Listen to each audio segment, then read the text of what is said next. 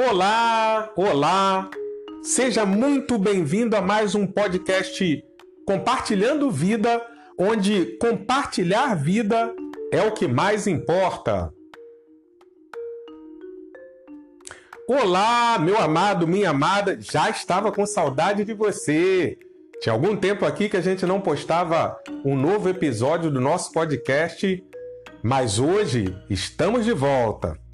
E no podcast de hoje a gente vai pensar sobre: é possível fazer a coisa certa com a intenção errada? Esse é o tema do nosso episódio de hoje. É possível fazer a coisa certa com a intenção errada? É possível sim. A Bíblia nos afirma em Colossenses, capítulo 3, no versículo 23, fala assim, ó: "Tudo o que você fizer, faça de todo o seu coração, como para o Senhor e não para os homens." Então esse texto ele trata da motivação de tudo que fizer. Faça de todo o coração como para Deus, como para o Senhor, e não como para os homens. Porque existem situações e atitudes e pessoas que agem de acordo com sua conveniência. Então, quando a pessoa age segundo sua conveniência, a motivação que ela tem no coração para realizar algo não é uma motivação nobre. Outras pessoas vão agir também buscando seus próprios interesses sempre fazendo uma coisa esperando outra.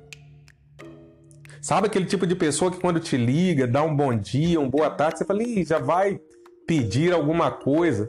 Porque é sempre assim. Sempre faz uma coisa esperando outra. E a, a Bíblia, a palavra de Deus, ela nos orienta justamente ao contrário. Independente da tarefa que você for executar, que essa tarefa ela tenha uma motivação maior, que ela tenha algo é, implícito ali, algo com propósito, algo com valor.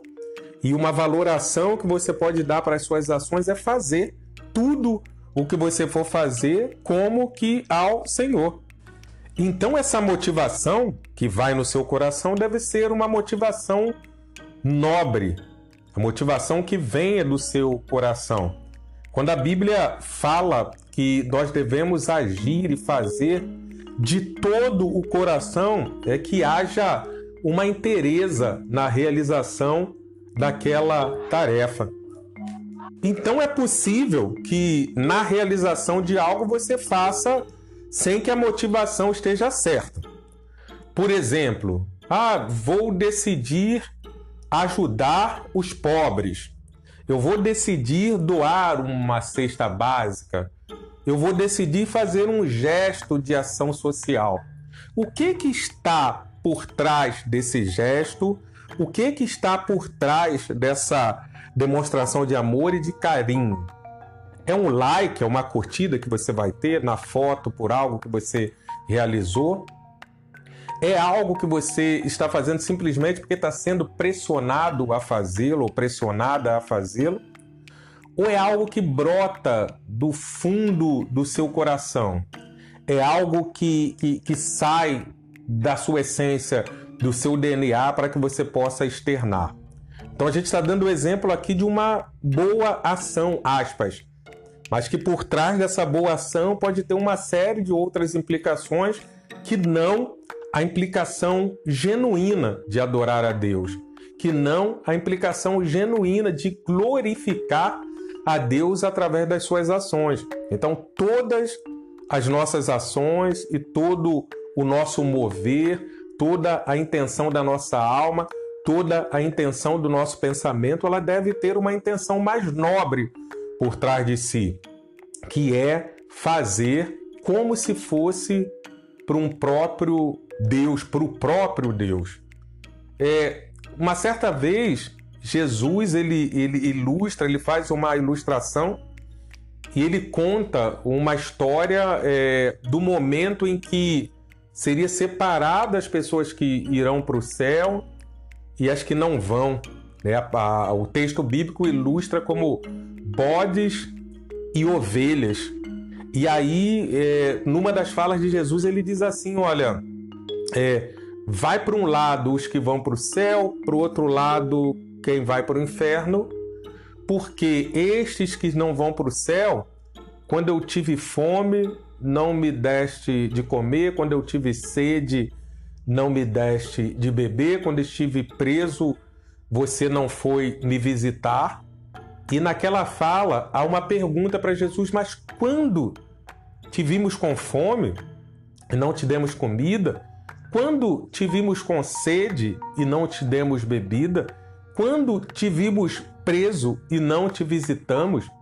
E aí Jesus responde: Quando você deixou de servir a qualquer um dos meus pequeninos, quando você deixou de servir qualquer pessoa que estava ao seu lado, quando você deixou de fazer com a inteireza do coração e com o DNA genuíno de alguém que é nascido de novo, que é filho de Deus, sem querer aplausos, sem querer glórias, sem querer reconhecimento, simplesmente reconhecendo que quando você faz, isso alegra o coração de Deus. Existe um texto bíblico que diz que dar é melhor do que receber. Então, quando eu dou, eu é melhor do que eu recebo, e a Bíblia também vai nos orientar que Deus ama a quem dá com alegria. Então, a, a atitude de servir deve ser uma atitude que venha de um coração grato, um coração que reconhece Deus em tudo e a motivação certa. É interessante que até mesmo o desempenho das suas tarefas profissionais. Você conhece aquela pessoa que vive o tempo todo correndo atrás de dinheiro e nunca tem? Corre o tempo todo atrás de dinheiro e nunca tem. Pessoas que vivem correndo atrás de dinheiro e nunca tem. A motivação delas é o bem. E aí o dinheiro não vem. E ao contrário, quando você tem um motivo muito mais nobre para o desempenho da sua função, das suas tarefas, esse dinheiro ele acaba sendo consequência. Ele acaba sendo consequência. A Bíblia em momento nenhum condena que é pecado você ter dinheiro, você ter bens, nada disso. A observação que a Bíblia faz é a seguinte: é que o amor ao dinheiro é a raiz de todos os males.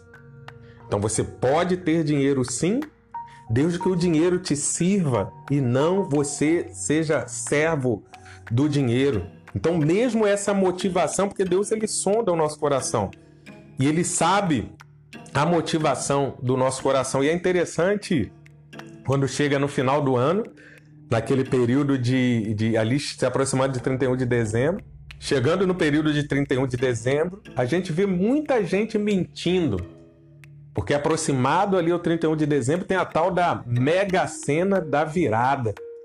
E aí várias pessoas a gente escuta dizendo o seguinte: olha, eu vou jogar na mega cena da virada, porque se eu ganhar, eu vou abrir um orfanato.